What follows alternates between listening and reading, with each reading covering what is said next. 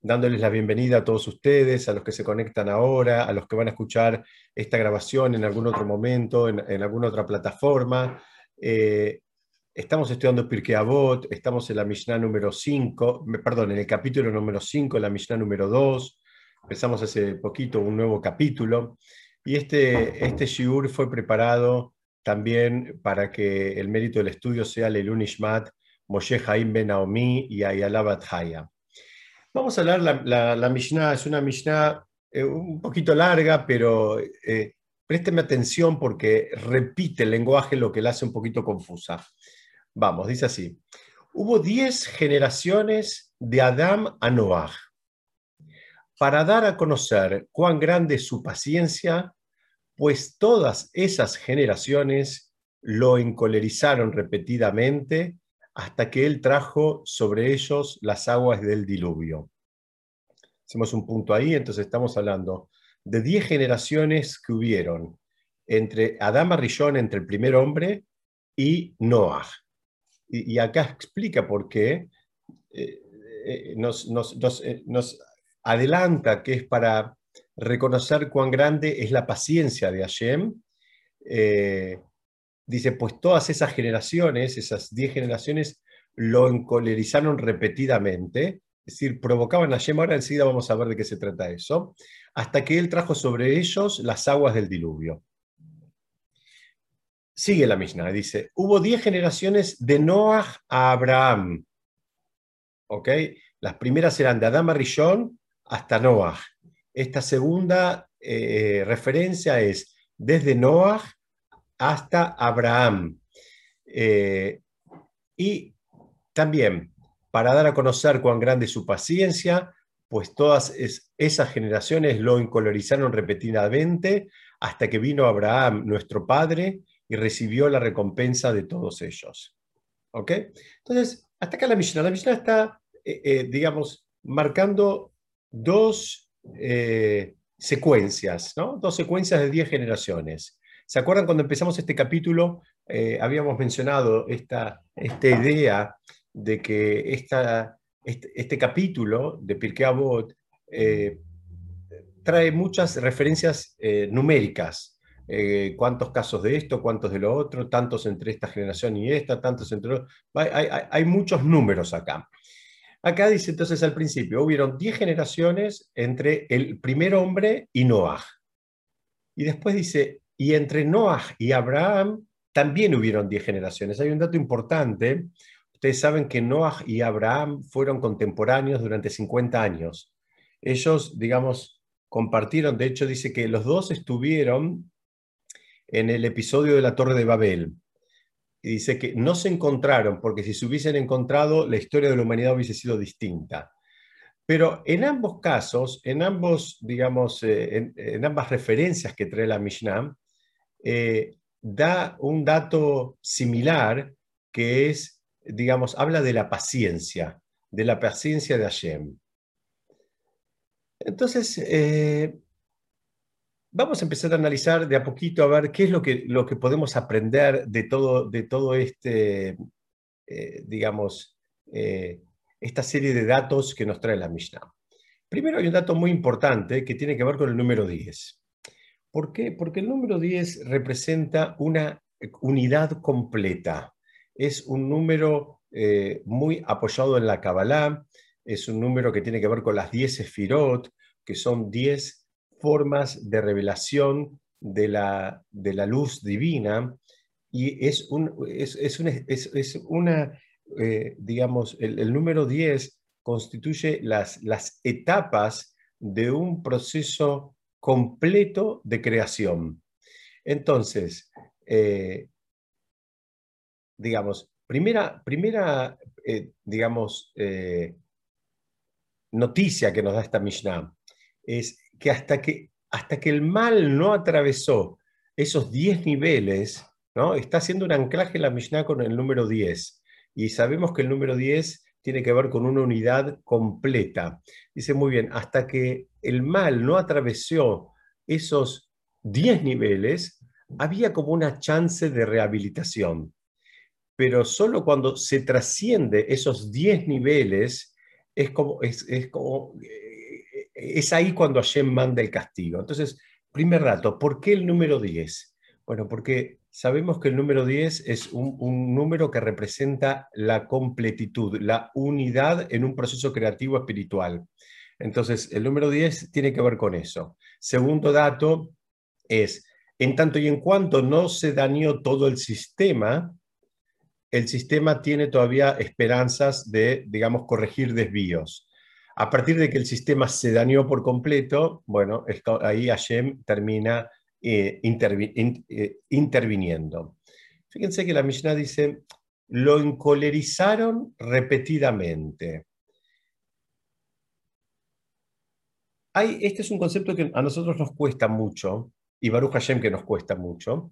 ¿Por qué? Porque estas, estas eh, digamos, 10 generaciones que, que, digamos, encolerizaron a, a Hashem y, y, y lo hicieron deliberadamente, es, un concepto que en, nuestra generación sería muy raro verlo. Baruch Hashem que no lo vemos. ¿Qué significa?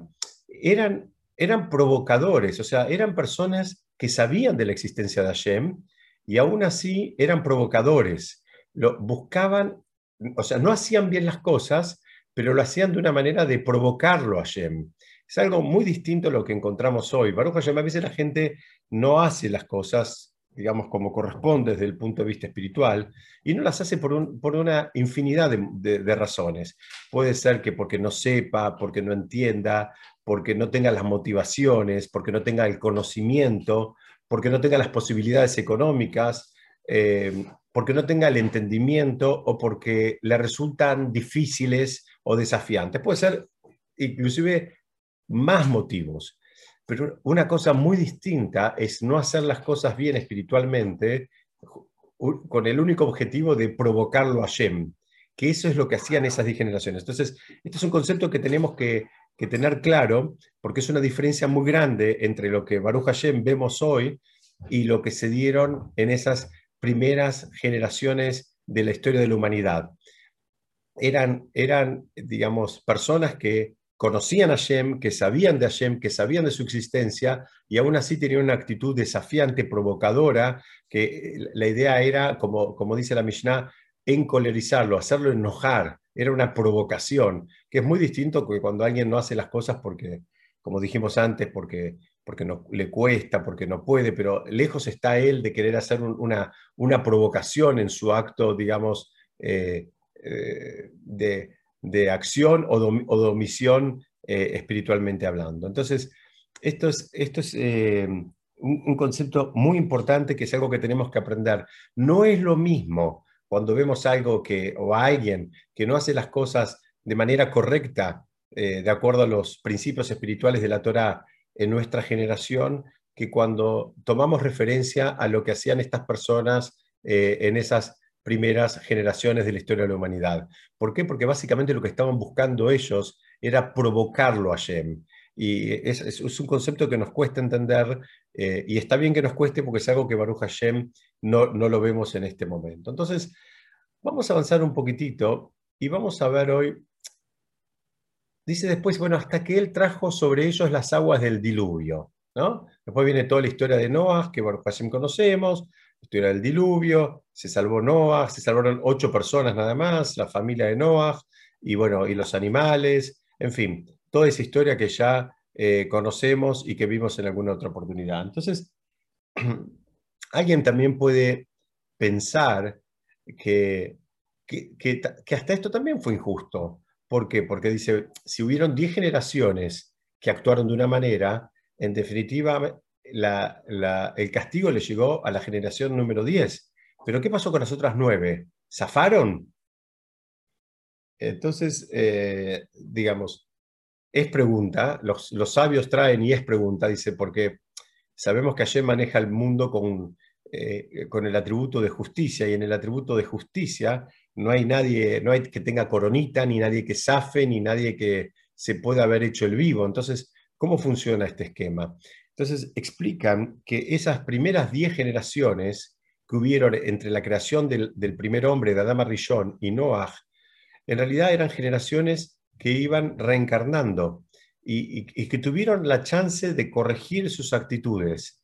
En definitiva, dice, la décima generación tenía que ver también con la primera, o sea, eh, eh, en, la última generación estaban las Neyamot, estaban las almas de los, los, que habían participado en todas esas generaciones que, mencionamos, en, las otras nueve, si se quiere. Entonces, como que fue una limpieza de, de origen absolutamente espiritual, como que ellos tuvieron la chance de reparar su error, no lo hicieron, tuvieron otra chance, tuvieron otra chance hasta que finalmente tuvieron que desaparecer sobre la faz de la tierra. ¿Por qué? Porque Hashem trajo el diluvio.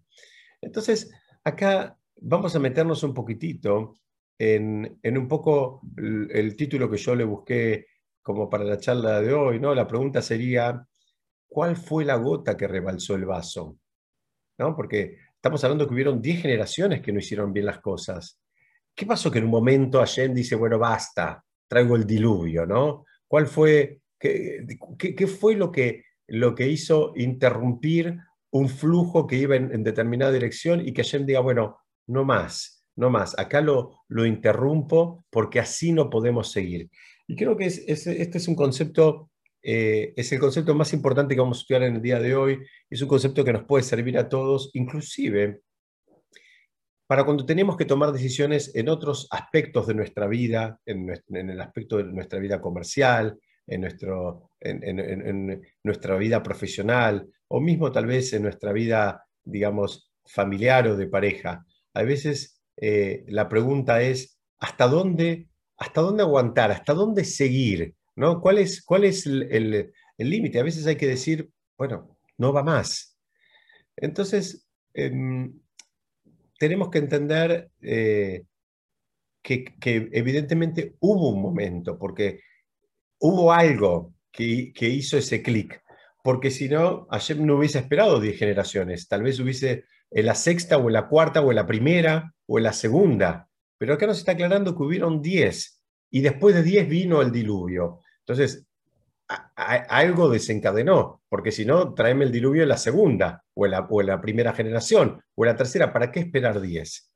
Entonces, para entender esto, me gustó esta imagen porque en realidad representa algo que lo estudiamos muchas veces juntos antes de Rosh Hashanah. Y la pregunta es, o, si se quiere, así explican los comentaristas, el análisis que hace Hashem es qué es lo que ve al final del camino. ¿no? ¿Qué, hay al final del camino? ¿Cómo, termina esta película? ¿Cómo termina esta historia? ¿Por qué? Porque dice que el análisis que hace Hashem es tan simple como si ve que hay chances de que la persona se corrija y de pronto salga algo positivo, algo bueno de todo este desastre actual, Hashem tiene paciencia. En tanto y en cuanto Hashem ve que hay un potencial bueno, aunque todavía no se haya manifestado, Hashem tiene paciencia. Y esa sería la respuesta corta. Es decir, la respuesta corta es, la paciencia de Hashem no es ilimitada, para nada, no es ilimitada. Salvo, salvo que eh, en todo momento, digamos, haya como una luz al final del camino, haya una esperanza de que la persona termine haciendo teshuvá y algo bueno espiritualmente salga de, digamos, esa situación actual que tal vez no es una situación eh, deseable espiritualmente hablando. Para explicar esto, me voy a apoyar en una Gemara. Ustedes saben que la Gemara trae eh, algo muy interesante. Habla de distintos tipos de robo. Ustedes saben que según el Talmud, eh, digamos, hay dos casos que son comunes inclusive con la ley civil nuestra, ¿no? El robo y el hurto. Entonces, eh, sabemos la diferencia, uno es, este, digamos, este, cara a cara, el otro es eh, a escondidas, pero hay una figura que trae el Talmud que se llama el Hamsan. El Hamsan es alguien que en realidad no roba, es muy interesante porque yo creo que en castellano no tenemos esa figura, al menos yo no la conozco, pero en, definitiva no roba. Él lo que hace es lo siguiente. Supónganse que yo quiero eh, comprarme eh, un, un, auto, cualquier auto, pongámosle que quiero comprarme un Mercedes. Entonces ahora voy y veo a un amigo que él tiene un Mercedes del modelo y del color que yo quiero. El Hamsam sabe lo que hace. El Hamsam dice, bueno, ¿cuánto vale ese Mercedes? 40 mil dólares. Muy bien saca el bolsillo, le da 40 mil dólares y se me quedó con tu auto. El otro dice, no, no, pero escúchame, yo no lo quiero vender el auto. No, no, te conviene, te, te, escúchame, te lo estoy pagando, te estoy pagando lo que vale, hasta le puedo exagerar y decir que le estoy pagando más de lo que vale. Y esa es una figura que estuvo presente en la época del Talmud eh, y que estuvo presente también en, épocas anteriores, donde en definitiva la persona pagaba por el objeto que se llevaba. ¿Qué significa? en el ejemplo que me puse a mí como protagonista, yo quería el auto, no es que se lo robaba, y no es que se lo sacaba y se lo pagaba menos del valor de mercado. Se lo terminaba pagando y posiblemente el valor de mercado. Es decir, alguien podría pensar que en, términos económicos no hubo ningún perjuicio acá. ¿Por qué? Porque el auto valía 40 mil dólares y yo le pagué 40 mil dólares. Punto. Ahora, ¿cuál era el problema acá? Acá el problema era, primero, que el dueño del auto no lo quería vender. Y después, digamos, un poco presionado por mí eh, y por los billetes arriba de la mesa, lo termina vendiendo. Que eso es una, es una figura, digamos, que, tampoco está buena porque está, digamos, aprovechándose y abusándose de, de, mi poder de efectivo, de cash, y el otro tal vez no lo quería vender y le daba vergüenza, en fin, puede haber muchos motivos. El segundo problema, y es el problema más grande y es el que nos va a ayudar para lo que estamos tratando de estudiar en el día de hoy, es eh,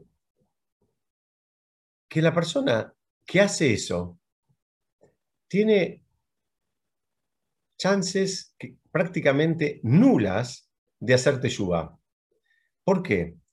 Porque él pensaba que no había hecho nada malo. Él dice, yo le pagué el auto y se lo pagué en cash yo no hice nada malo. Yo, digamos, no tengo que hacerte yubá de nada. ¿Por qué? Porque todo lo que hice lo hice perfecto. El auto vale 40 mil y yo se lo pagué 40 mil y se lo pagué en efectivo en el momento y me llevé el auto. ¿De qué te yubá me estás hablando? ¿Qué es lo que tengo que corregir en mis cualidades, en, en mis actitudes, en mi vida personal, en mi vida comercial? No tengo que corregir nada porque el auto vale 40. Inclusive cuando van pasando los días va a decir que seguramente el auto valía 39 o 38 o 39,500, ¿no? Como solemos hacer, que después decimos, de, hecho le terminé pagando más de lo que valía. Nos vamos dando manija y terminamos llegando a conclusiones todavía más exageradas.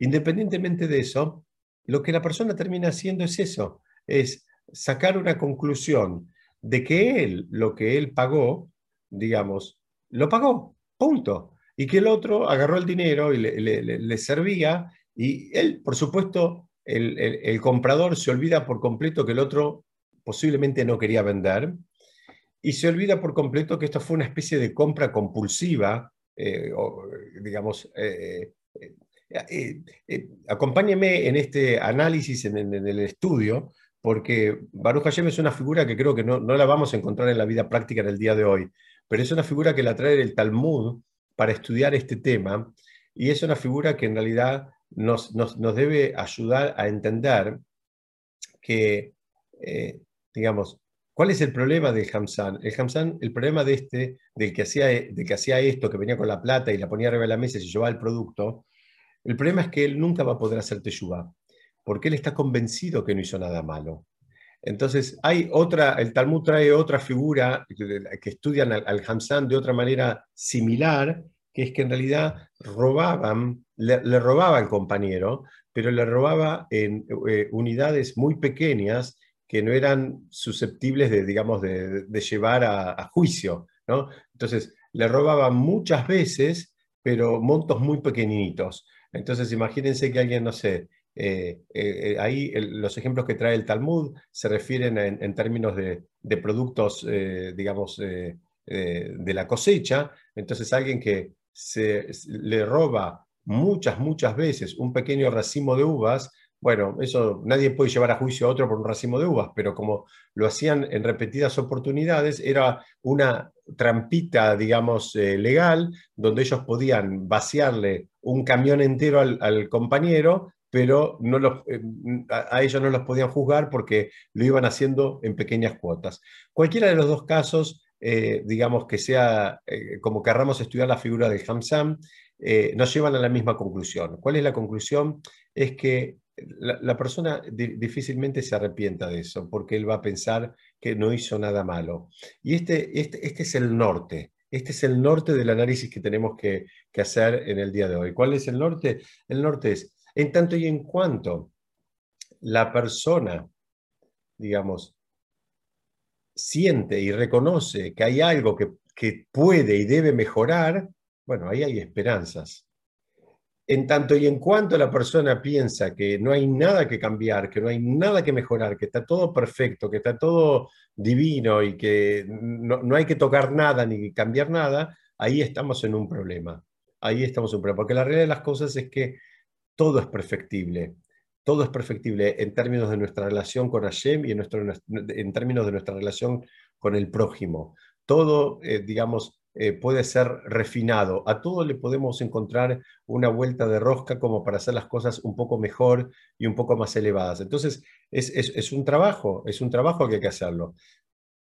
El día que cualquiera de nosotros sienta que ya llegó y que no tiene nada más que, aprender, ni que mejorar, ni que de refinar, ni que depurar, bueno, la mala noticia es que ese día esa persona está eh, espiritualmente eh, súper comprometida porque en el momento en que la persona, digamos, eh, deja de sentir esa, ese motor que lo lleva a, mejorar y aprender más y estudiar más y a ser más sensible y, salirse del centro del mundo y tener al otro como, como digamos, como eh, eh, al otro como centro del mundo y, estar atento y estar preocupado, en fin, cosas que venimos estudiando juntos hace bastante, en el momento en que la persona dice, bueno, no, ya está, yo ya, yo ya llegué, yo ya, ya, alcancé, bueno, ahí espiritualmente la persona está en un problema. Entonces, vamos a avanzar un poquitito más. Eh, la, la Mishnah seguía diciendo, hasta que vino Abraham, nuestro padre, y recibió la recompensa de todos ellos. ¿Cómo funciona esto? ¿Qué, ¿Qué, significa esto de que una persona recibe la recompensa de los demás? Si en definitiva los demás fueron los que hicieron bien o mal las cosas. ¿Cómo es esta, figura de que alguien se lleva el crédito de otro? Entonces, eh, esto sí es algo que también tiene impacto en la, y es algo que lo podemos encontrar en la vida de todos nosotros. No piensen que eso es algo que se dio exclusivamente con, con Abraham. Es algo que lo, lo, podemos encontrar en, y lo podemos replicar, digamos, en, como les decía, en la vida de todos nosotros. Voy a dar un ejemplo. Eh, Supongamos que hay una, persona, un señor, que nunca se puso los tefilim. Entonces este hombre tiene 40 años y 40 es un número muy lindo. Yo durante muchos años tuve 40 años. Pero bueno, este, este hombre a los 40 años eh, se da cuenta de que, bueno, él se había puesto los tefilín para el bar mitzvah a los 13, después nunca más los tocó, ahora tiene 40. Hay 27 años de su vida que a, él le falta esta mitzvah. Esa mitzvah no la cumplió durante 27 años de su vida.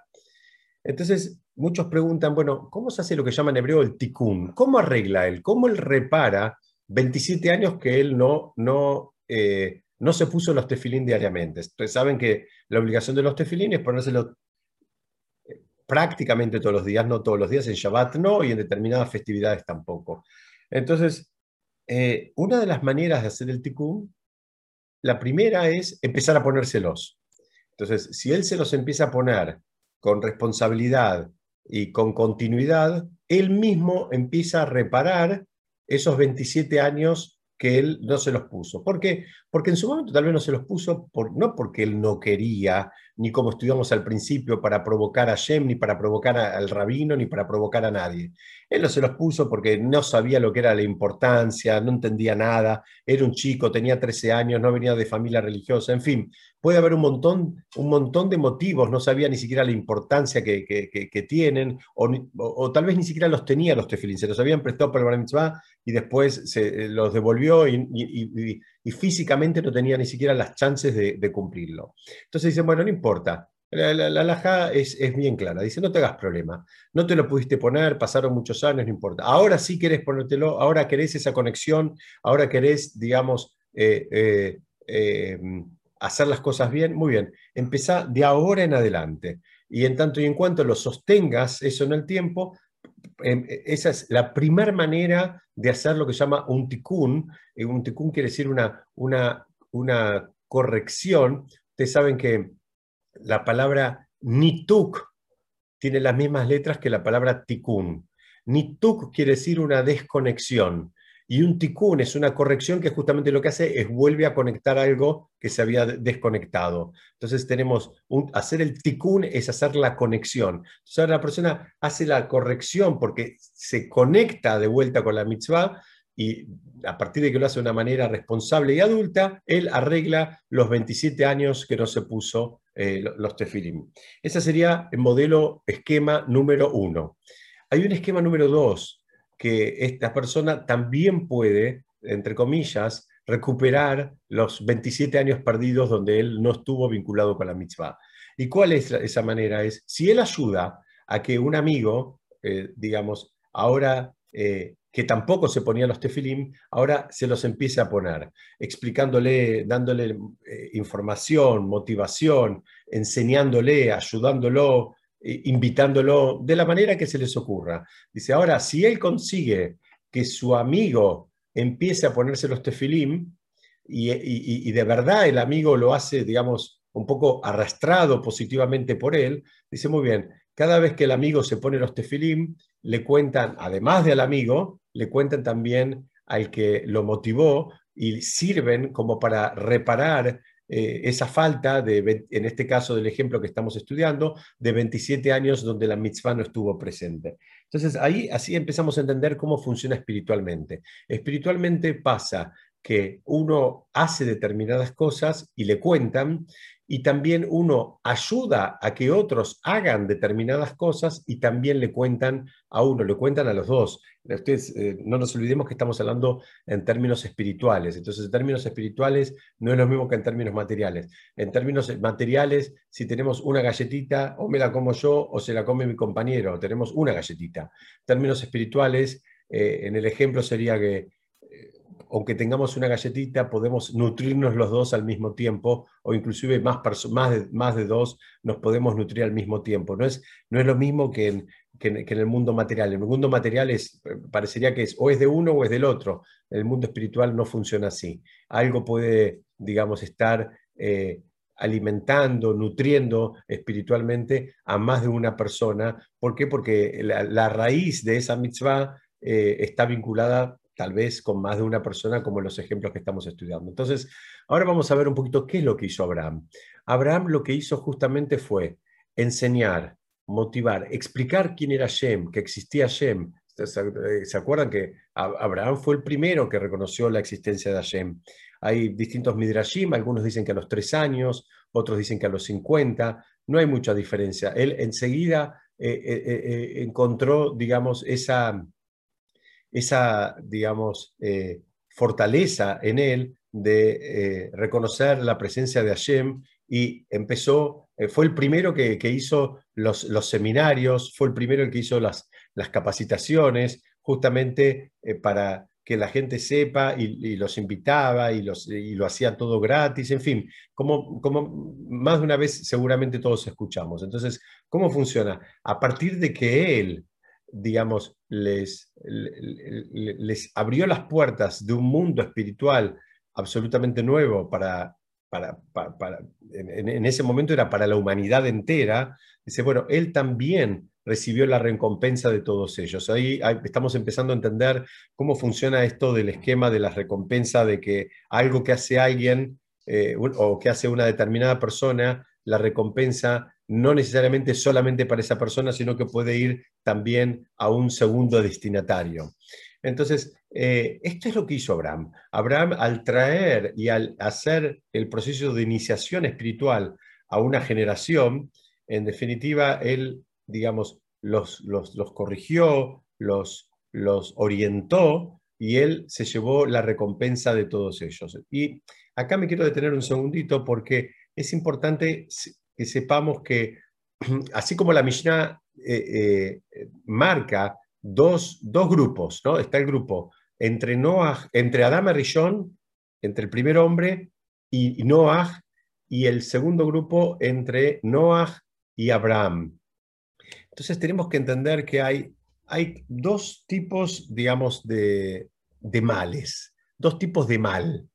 ¿no? Hay un mal que, que lamentablemente hay que erradicarlo hay un mal con el cual no se puede, ya no se lo puede trabajar. Hay un mal que hay que eh, exterminarlo, sacarlo, que ese es el mal que estaba presente en las primeras diez generaciones de la, de, la, creación. Y es por eso que hubo, hizo falta que venga el diluvio y el diluvio los termine, digamos, eh, sacando por completo de, digamos, del programa divino. Pero a veces hay otro mal que hay que sublimarlo, hay que trabajarlo. A veces hay cosas que no están perfectas, pero tampoco son para tirar y romper todo. Entonces, hay, hay, hay cosas que a veces hay que eh, dedicarle la paciencia y el tiempo y, e, insisto, enseñar, eh, mostrar, entrenar, explicar y aparece lo bueno que hay ahí atrás. O sea, tal vez al principio se ve algo malo, pero con las motivaciones correctas aparecen, eh, digamos, eh, aparecen cosas más, eh, más parejas y a veces termina siendo, aparece algo mucho mejor que lo que veíamos al principio. ¿Qué significa esto? Este es un concepto también muy importante que esto es absolutamente aplicable a nuestras vidas. A veces vemos cosas que no nos gustan, pero no lo piensen, a nosotros no nos va a tocar manejar un mundo, no somos Hashem, ni nos va a tocar lidiar con, generaciones de malvados por completo o, o tzadikim por completo, pero a veces en nuestras interacciones de trabajo, con clientes, con proveedores, con empleados, vemos cosas que no nos gustan. Bueno, lo que hay que evaluar es cuán graves son esas cosas. A veces vale la pena ir trabajándolas y las personas cuando uno eh, en general le explica, le muestra, le da la motivación, le enseña, está también dispuesta a, tener una, una, digamos, respuesta distinta, una actitud distinta. Y creo que esto es lo que se puede aprender de este esquema. Hubo algo que había que destruirlo. A veces no sirve. Si es tan malo que no sirve, no sirve. A veces es más fácil hacer el esfuerzo una vez y, y romper que, tratar de emparchar durante mucho tiempo algo que no sirve. Hay, hay una Gemara que a mí me gusta mucho, ya la estudiamos en alguna otra oportunidad juntos, pero yo la digo, la digo muchas veces porque para mí tiene, encierra mucha sabiduría. Una Gemara que dice que si un joven te dice construir y un anciano te dice destruir, eh, la Gemara termina diciendo, hacele caso al anciano. Dice, porque el joven, la construcción del joven muchas veces es una destrucción. Y la destrucción de un anciano, la mayoría de las veces no es otra cosa que una construcción. Parece un juego de palabras, pero lo que está diciendo la Gemara es, fíjate, porque a veces la manera de construir algo es destruyendo primero.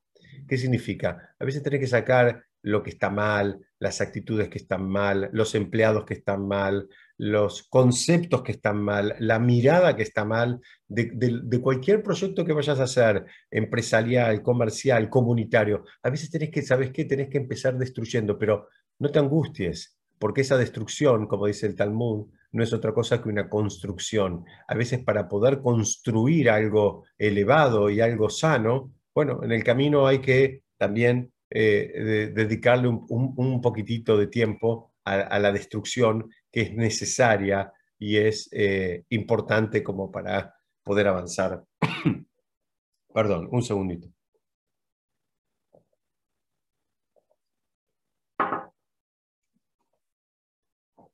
Bueno, vamos un poquitito más. Yo quiero compartir con ustedes dos cosas más. Eh, vamos a ver esta imagen que les, les estoy mostrando ahora, que resume un poquitito cuál fue el problema, que este sí es un problema que se sigue repitiendo ahora. Estas 20 primeras generaciones, perdón, explican nuestros sabios que estas primeras 20 generaciones, el problema de ellos es que no fueron capaces de conciliar el mundo físico y el mundo espiritual. Ellos, ellos veían a las dos cosas como compartimientos estancos, que ese es un error que también lo vemos mucho en nuestra generación hoy en día. Mucha gente que piensa que su, su observancia religiosa está eh, enmarcada dentro de las cuatro paredes del templo. Después cuando sale, eh, compra, vende o se comporta en su casa o con, digamos, o sus amistades o sus vecinos o lo que sea, ahí ya es, como si fueran dos, personas distintas. ¿no? Hay, esa, e, eso es algo que está, está muy, muy presente. Em, las, estas primeras 20 generaciones no pudieron combinar. Si bien tenían una conciencia y una presencia de Hashem manifiesta, ellos, digamos, en su vida eh, cotidiana y material actuaban absolutamente disasociados del mundo espiritual. El Talmud llama a esa generación como la generación del caos, ¿no? Así lo, lo menciona en Abodazara. ¿Por qué? Porque y acá viene el desafío. Si la persona no puede integrar a su vida material su vida espiritual, bueno, acá estamos entre un problema. La persona no entendió nada. O sea, si, no puede, si la persona no puede hacer la combinación y no puede traer toda la espiritualidad que estudia, que, que, digamos, eh, que practica, que, supuestamente entiende, y bajarla y aplicarla en una interacción, digamos, eh, material, la persona todavía no entendió, digamos, para qué sirve esa espiritualidad. Esa espiritualidad te tiene que servir para, eh, digamos, para interactuar mejor con el verdurero, con el médico, con, eh, con, tu señora, con tu marido, con tu hijo, con tu padre, con, todos. O sea, no es que es una espiritualidad así aislada. Entonces, Abraham inició, digamos, la era de Torah. Hubo una era de caos y fue Abraham el primero que trajo este concepto de, que sí era posible combinar el mundo material y el mundo espiritual. Y, él eh, fue el primero que trajo esta idea de que el desafío de la persona es hacerse recipiente para recibir bendiciones espirituales y materiales e ir combinándolas, ir, combinando, ir compartiéndolas también. Entonces, eh, lo que consiguió hacer Abraham, así explica el Maral de Praga, es canalizar todas esas energías de las generaciones anteriores, llevarlas hacia la santidad, o sea, los, pudo ordenar, los, pudo, digamos, encauzar. Y por eso dicen que él fue eh, los, los que el, que, el que recibió un poquito la, recompensa de todos ellos. Es decir, estos primeros dos milenios, los comentaristas insisten en esto, si no pienses que fue tiempo perdido, para nada, fue como el, tiempo que hizo falta como para, como para hacer la curva de aprendizaje, fue el tiempo que hizo, hizo falta como para que la humanidad entendiera cuál es la dinámica, qué es lo que Hashem está esperando que hagamos y qué es lo que Hashem está esperando que hagamos, eh, digamos, con nuestro mundo material y con nuestro mundo espiritual.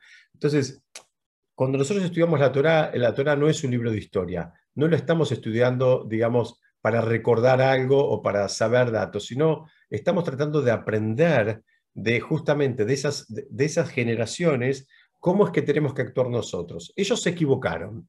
Ellos se equivocaron, no supieron combinar, no entendieron, lo querían hacer enojar a Shem, lo, lo, provocaban a Shem, digamos, hacían las cosas mal adrede como una, como una provocación. Muy bien, Baruch Hashem, nosotros estamos lejos de eso, pero ¿qué sí nos roza de todas las cosas que ellos hacían y no hacían bien? Nos roza el, el, entender el mundo espiritual como un comportamiento estanco, entonces donde la espiritualidad se manifiesta en determinado horario, en determinados espacios, y en el resto hago lo que, lo que, se, me, lo que se me ocurra, eso también está mal. Eso también no, no, es lo que se espera de nosotros. Lo que nos roza a nosotros es, eh, digamos, no poder combinar el mundo material con el mundo espiritual. Abraham fue el primero que empezó a enseñar de esto, pero esto es un trabajo que cada uno de nosotros lo tiene que hacer y lo tiene que hacer con, con, con mucha intensidad, porque es un trabajo difícil.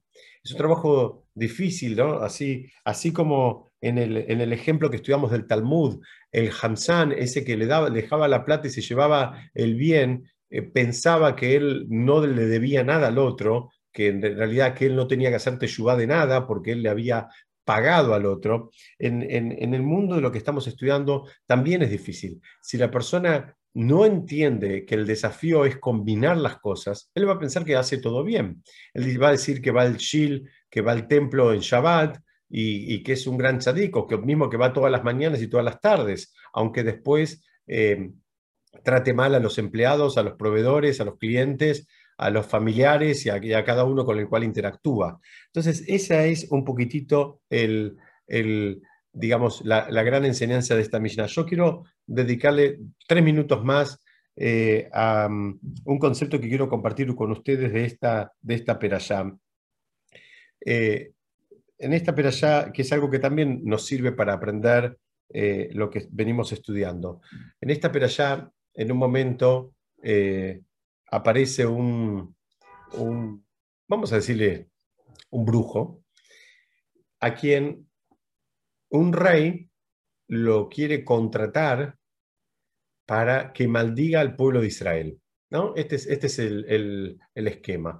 Hay un rey que, que, por supuesto no era nada bueno y él contrata a una persona que tenía poderes espirituales muy fuertes, pero los tenía no desde la santidad, sino desde lo contrario, desde el, desde el otro. Ustedes, ustedes saben que los poderes espirituales pueden venir desde un lugar de, de kedushá, de santidad, o pueden venir del lugar, de lo que llaman hebreo, de la citrájara, del otro lado, que significa que no se nutren de, cosas espiritual, eh, espiritualmente eh, sanas y elevadas, sino de lo contrario, se nutren de cosas espiritualmente bajas, pero tienen fuerza también. Entonces, en un momento, eh, lo, lo, manda a buscar a este brujo para que maldiga al pueblo de Israel. Y la, la, idea que quería compartir con ustedes es que este brujo, la respuesta que le dan, al principio dice, ni aunque el, el, rey este me diera toda su casa llena de oro, plata y piedras preciosas, aceptaría ir. Y es interesante porque esto es uno de los ejemplos lo que, lo que dan de, de, de, la mirada incorrecta. Él no dijo un número, él no dijo, ni, aunque me des, eh, no sé, 100 millones de dólares no voy a ir. Él dijo, tu casa llena de oro, plata y, no sé, piedras preciosas. ¿Qué estaba diciendo acá? Él ya le había mirado la casa, ya le había contado las costillas en su máxima expresión, ya había estado evaluando y dijo, y aunque me llenes esa casa de oro y plata, tampoco, tampoco voy. Ese es el ejemplo, creo que uno de los más fuertes que trae la Torah de lo que es una mirada incorrecta. Ya él estaba mirando la casa del otro y, ya ahora ni siquiera dijo, mira, ni aunque me des la casa con, y, esa casa llena de oro y plata. ¿Qué significa? Este es el ejemplo de Ra, de una mirada mala por excelencia. Él había, ya la estuvo mirando y ya estuvo calculando cuánto oro y plata entraba dentro de esa casa. En definitiva, una vez más, el trabajo espiritual es un trabajo eh, difícil, desafiante, donde una y otra vez hay que machacar sobre la idea de que cada uno tiene los elementos que necesita para cumplir la misión que vino a cumplir en esta vida. Y este es una vez más está presente. Si, si la persona está convencida de que él tiene los elementos que necesita y que si él necesitara esa casa llena de oro, plata y diamantes, la tendría, entonces ahí ya baja un poco toda la ansiedad y toda, digamos, todo espacio posible de disputa. En tanto y en cuanto la persona se siente que él es el artífice de los bienes materiales, entonces él va a, digamos, a sentirse cómodo queriendo reclamar más y pidiendo más. Y esto es lo que le pasó a este, a este brujo, que es interesantísimo, termina contando el Talmud, que nunca cobró por sus servicios. ¿Por qué? Porque el, momento que fue a cobrar, en el camino hubo una, guerra de guerrillas ahí y lo mataron. Es decir, eh, se expuso a pelearse con, con mismo y ni siquiera terminó cobrando. Pero eso es otra historia que quedará para, otro episodio. Entonces, hacemos un pequeñísimo resumen. Entendimos esta Mishnah habla de dos periodos de tiempo. Un periodo de tiempo entre la creación del primer hombre y Noah y un segundo entre Noah y Abraham. Hay una diferencia abismal. En el primero, si bien ambos grupos querían hacer enojar a Shem, en el primero, el mal estaba arraigado de una manera que lo que hizo falta era destruirlos por completo y por eso vino el diluvio. Contestamos la pregunta, ¿hasta dónde llega la paciencia de Hashem? La paciencia de Hashem llega hasta donde hay potencial de que la persona corrija sus caminos. Eh, mientras haya potencial de que la persona haga las cosas bien y que, digamos, y que, se, y que haga teshuvah y, que se, digamos, regenere positivamente, Hashem tiene paciencia. Cuando ya esa esperanza está absolutamente perdida, Hashem manda el castigo, eh, digamos, con, con, todo el peso de la ley, como lo hizo en el caso del diluvio. En el segundo, eh, en el segundo digamos, esquema que trae la Mishnah, que es entre, entre Noah y Abraham, eh, la situación era totalmente distinta, porque si bien ahí había el mal, había con quién trabajarlo.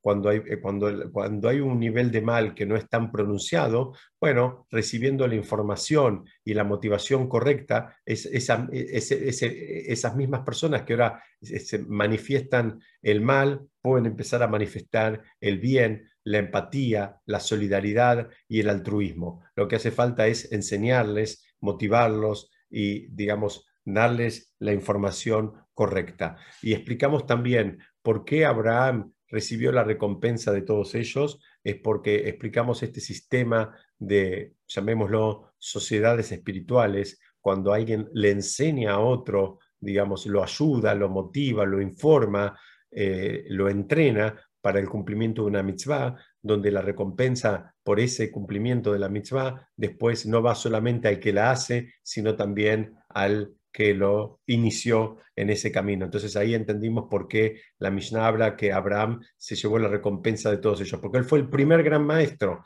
Entonces como él fue el primer gran maestro, el primero que hizo seminarios, el primero que explicó, se llevó la recompensa de todas esas mitzvot que se empezaron a cumplir. Y por último, entendimos que eh, el, ejemplo, el ejemplo más eh, eh, extremo de una mirada incorrecta es el que trae esta, esta, esta mm, eh, allá donde cuando lo van a contratar a este brujo, él dice, ni aunque me den la casa del rey o el castillo del rey llena de oro y plata, etcétera, etcétera. Ya no estaba hablando de un monto, estaba hablando de algo que le pertenecía al otro. Ya él sentía que se podía quedar hasta con las pertenencias del otro y esa es una diferencia abismal porque él podría haber pedido lo mismo pero en un número eh, eh, cerrado y punto. Bueno, hasta acá lo que quería compartir con todos ustedes. Baruch Hashem me dio la voz, tenía mucho miedo que no me dé. Eh, muchas gracias por acompañarme. No sé si alguien quiere hacer alguna pregunta, estoy a disposición.